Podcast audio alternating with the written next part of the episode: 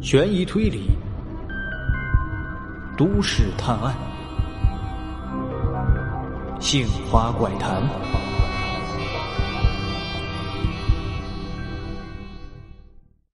妈妈眼睛红肿，粗暴的拔掉了我手上还正在输液的针管，给我换上鞋子之后，不顾护士的阻拦，拽着我就跑出了医院，然后把我推进了一辆出租车的后座。对我说道：“小田，拿着。”我接过妈妈递过来的一个大矿泉水瓶，那里面装满了液体，同时传来一股浓重的汽油味儿。我被妈妈这副模样吓到了，颤声的问：“妈，我们要去哪儿啊？”我妈没理我，而是对司机师傅说：“师傅。”去城西萧山工地。司机师傅明显也闻到了汽油味儿，有些迟疑。我妈直接拿出了一张一百元的现金，拍在了司机的方向盘上。一改往日连买菜几毛钱都要斤斤计较的性格，赶紧去。那司机师傅把钱收进兜里，发动了车子。一路之上，我忐忑无比。不清楚爸爸到底发生了什么事情，也不明白妈妈为什么会变成这副让我陌生的模样。我的疑惑很快有了解答。大约半个小时之后，司机停了车，妈妈拉着我来到了一个工地的门口，然后就开始喊人，嚷嚷着让工地里的领导出来。不一会儿，门口就围上了一群工人。有的戴着黄色的帽子，有的赤着上身，露出了精炼结实的筋骨，向我们投来了好奇的目光。在他们之中，一个地中海的秃顶男人对着我妈喊道：“我说你这婆娘，该说的都跟你说了，你怎么又来了？”我妈攥着我的手都在颤抖，但她的语气却十分强硬。我男人在你这丢了命，你不赔钱，我们妻儿老小就没法活了。那秃顶男把手里的帽子往地下一扔，骂道：“你们死不死关我啥事儿？我再跟你说一遍，你老公一不是我们公司员工，二没跟我们签劳动合同，充其量就是一个临时工。他开吊机出了事故，我没找你们家要吊机的修理费就不错了。”你还上我这要钱来？我告诉你啊，就是痴心妄想，听到没？我感觉到妈妈手上的力气越来越大，气得浑身发抖。她低头对我说：“把瓶子给我。”我乖乖的递给妈妈，而她接到瓶子的一瞬间，就拧开了瓶盖，照着我的头就灌了下来。一股浓烈的汽油味充斥在我的脸上，我不禁闭上了双眼。一屁股坐在了地上。妈妈随后又把剩下的汽油都倒在自己身上。做完了这一切，他又从兜里掏出了打火机，冷冷的盯着那秃头男。瞧见这一幕，周围看热闹的人都吓得往后退了好几步。那秃头男的脸色也变了，颤抖的问道：“哎，你要干什么呀？你要死上别的地方死去！”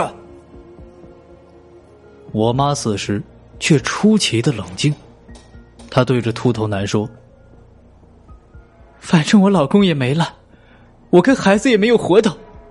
今天你要是不赔我钱，我带着孩子一起烧死在你门口。我看你这工地还能不能干下去？我数十个数，你给我回答：十、九。”八、七，我妈才刚数了四个数，那秃头男人终于是扛不下去了，求饶道：“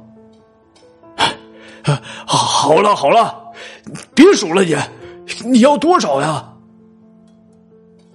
我妈的泪水终于是控制不住的奔涌出来，她哽咽着说：“二十万，一个字儿不能少。”秃头男人苦着脸说道：“我给，给还不行吗？你你别干傻事儿啊！你把打火机收起来。”我妈带着我在工地门口等了半个多小时，那秃头男才拎着一个包走了过来，扔在了我妈面前。自己数数，数完赶紧滚！我真是倒了霉了。我妈这才是终于撒开了我的手，打开了地上沾满了尘土的包，极其认真的一张一张数着。你可真是钻进钱眼里了，还真一张一张数啊！这二十万，你得数到天黑。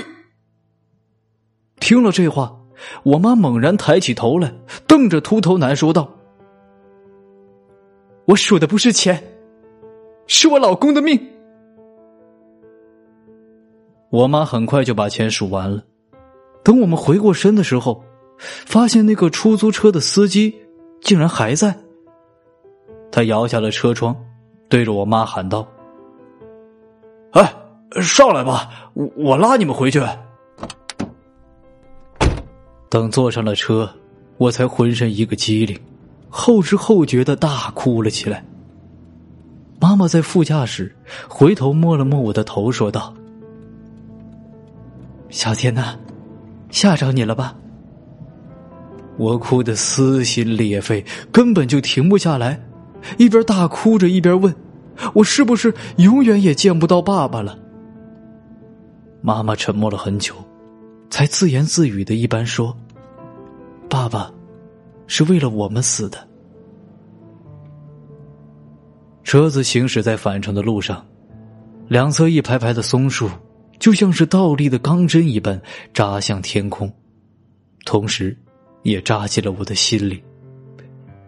出租车司机在前面一边后怕一边的问：“哎，我说大妹子呀，你可真是能豁得出去！我在后边看的胆战心惊的，真怕你不小心打着火了。”我妈回答：“我爱我的孩子。”也爱我家男人，为了他们，我啥都能干。后来想想，我妈的这句话对年幼的我影响不可谓不深远。或许正是因为当初听了妈妈这句话，才导致我的性格也和妈妈一样，为了爱的人可以不管不顾的放弃一切，包括自己的生命。当然，这些都是后话了。我也是后来才知道，为了给我治病，离开家乡来到城市，这短短半个月，就已经散尽了家财。即便爸妈每个人同时打着两份工，不分黑白的工作，也补不全在医院治疗费用的空缺。而在我即将被赶出医院的前一天，我的爸爸想出了这个因公死亡的办法，让妈妈无论如何也要在工地。讨来钱，为我治病。妈妈当时含着泪答应了。有了这笔爸爸用命换来的钱，我得以继续在医院治疗。但妈妈从来不肯告诉我，我到底得了什么病。可我粗略的猜测，应该和我的脑袋有关。有一次，我从护士的口中听到了“脑炎”这个词，那肯定。是一个很麻烦的病吧。为了治这个病，我的家都没有家的样子了。我躺在病床之上，呆呆的望着天空中的云朵，不知道什么时候才能够离开医院，再一次去神秘的森林里探险，再一次看河流里那成群跳舞的小鱼呢。大概又过了一个月，我的愿望实现了一半。听医生说，我的保守治疗很成功，只要后面能够坚持的吃药，不出意外是可以遏制住病情的，所以没有必要继续留在医院里了。这无疑为我省了一大笔开销。我第二天就离开了医院，搬到了妈妈在城乡结合部租的小平房里。妈妈和爸爸就是在这里度过了最难熬的两个月。每天往返于医院还有工作地点之间。只不过，现在爸爸已经不在了，而我和妈妈，则开始面对着内心的煎熬。回到家的第二个星期，妈妈忽然丢给了我一个装着文具的书包，跟我说：“可以去上学了。”我开心的几乎要跳起来。因为我一直羡慕着村子里每天背着书包上学的孩子们，如今我终于可以像他们一样了，这让我感到欣喜不已。但我绝对想不到的是，自己憧憬的学校却是葬送了自己未来的魔窟，我的厄运也正是从上学开始一发不可收拾。依稀记得多年以后，妈妈时常趴在我的枕边哭诉。如果上天再给他一次机会，他绝对不会让我去那所学校上学的。